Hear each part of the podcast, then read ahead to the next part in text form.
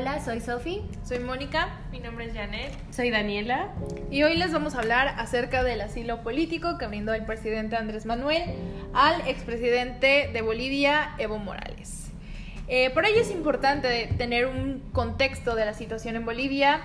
Eh, rápidamente podemos mencionar que eh, el expresidente tuvo que renunciar a petición del ejército de este mismo país eh, lo cual diversos estados como Venezuela o Nicaragua tildaron de golpe de Estado.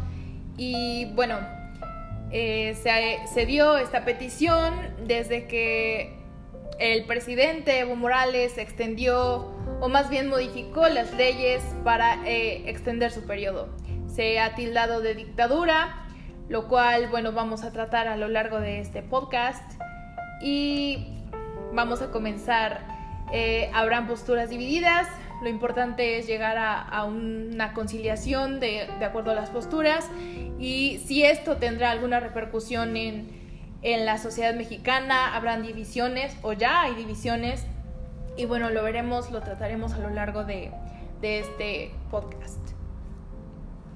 Brevemente me gustaría mencionar que el asilo político consiste en brindar asistencia a un personaje que tuvo que huir o fue expulsado de su país debido a problemas enteramente relacionados a la política, como fue el caso del expresidente de Bolivia, Evo Morales, y solo cabe señalar que este derecho está regulado por normas internacionales que da responsabilidades al país que acoge al refugiado, por así decir, y también a la persona que está solicitando la ayuda.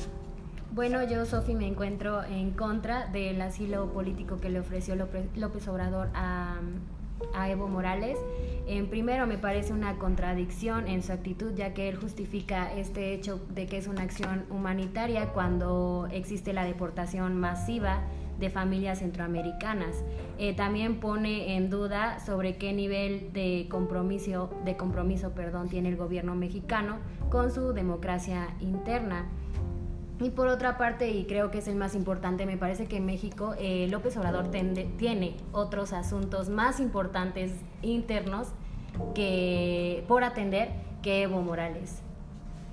Incluso también es pertinente mencionar que él está dando incluso más lujos que a su misma población y que por lo tanto eso demuestra que varios de los recursos han sido utilizados de manera ilícita en simplemente brindar el confort de un expresidente que se ve notablemente que fue que hizo actos ilegítimos dentro de su propio país, por lo tanto yo también me encuentro en contra de que López Obrador, ah, de que López Obrador haya decidido tomar esta clase de acciones sin ah, o como hacen sus famosas eh, en sus famosos foros matutinos acerca de la decisión que pudo también tener el pueblo mexicano con, con su bienvenida.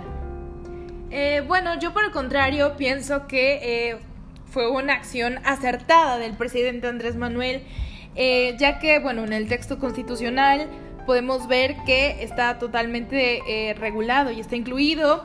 Me permito citar el artículo 11 de la Constitución Política de los Estados Unidos Mexicanos, que dice, Toda persona tiene derecho para entrar en la República, salir de ella, viajar por su territorio y mudar de, residencia sin necesidad de carta de seguridad, pasaporte, salvo conducto u otros requisitos semejantes.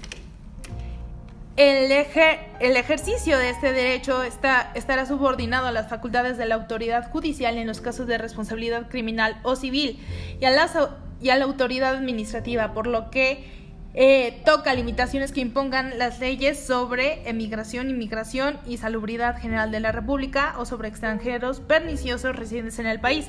En caso de persecución, que es lo que eh, nos atañe al día de hoy, por motivos de orden político, Toda persona tiene derecho a solicitar asilo. Por causas de carácter humanitario, se recibirá refugio. La ley regulará sus precedencias y excepciones. Entonces, eh, bajo eh, el cobijo de eh, la Constitución, me parece que fue una acción acertada el hecho de que Andrés Manuel haya dado asilo político a un perseguido. De la misma manera que Mónica consideró una acción muy acertada debido a que esta, el asilo político está regulado tanto por cuestiones internacionales, el derecho internacional, Y de la misma forma, México a lo largo de su historia ha brindado asilo político a diversos personajes como fue León Trotsky. Eh, voy a decir brevemente lo que hizo. Este personaje era impulsor de la Revolución Rusa en el año de 1936 y posteriormente llegó a México gracias a que le fue otorgado el derecho a asilo político. Eh, me considero también una acción muy acertada debido a que las embajadas no son las únicas a las que le compete otorgar asilo, como lo vimos hace unos meses con Assange. Considero fue una, una labor totalmente humanitaria, acertada del gobierno de Andrés Manuel López Obrador. A mí me parece que la decisión del gobierno mexicano de López Obrador eh, bueno, me parece que su decisión fue un impulso más que nada del presidente por querer vender ante la opinión pública nacional una imagen de empatía frente a la víctima, a la víctima entre comillas, Evo Morales, más que generar simpatías, ha polarizado eh, en extremo a la, a la sociedad. En, en, efecto, yo lo que considero es que inclusive él, se podría decir que el expresidente se está tomando como un héroe, cuando es notable que incluso su propio pueblo lo ha abandonado. Y no en vano hemos visto noticias acerca de cómo el pueblo enardecido incluso se metió a, a su casa para generar destrozos, llamándolo asesino. Y también incluso medios eh, de aquí de México han asegurado que el presidente Evo Morales sigue utilizando su poder político para seguir ejerciendo de cierta, de cierta manera su, su legalidad cuando claramente ya no es así. Exactamente, y justo como mencioné en un principio, me parece una gran contradicción, ya que López Obrador siempre se ha mostrado a favor del pueblo cuando en Bolivia existe una tensión social y un rechazo ya por el presidente, expresidente, perdón, Evo Morales. Eh, bueno, yo creo que fue acertado, como ya lo mencioné, porque ustedes dicen que eh, siempre se ha manifestado a favor y que eh, no ha sido acertado. Yo creo que por el contrario, México siempre se ha caracterizado por ser un país solidario y bueno, si lo critican por ser de, izquierda, no es el primero ni el último. Eh, recibió a Trotsky.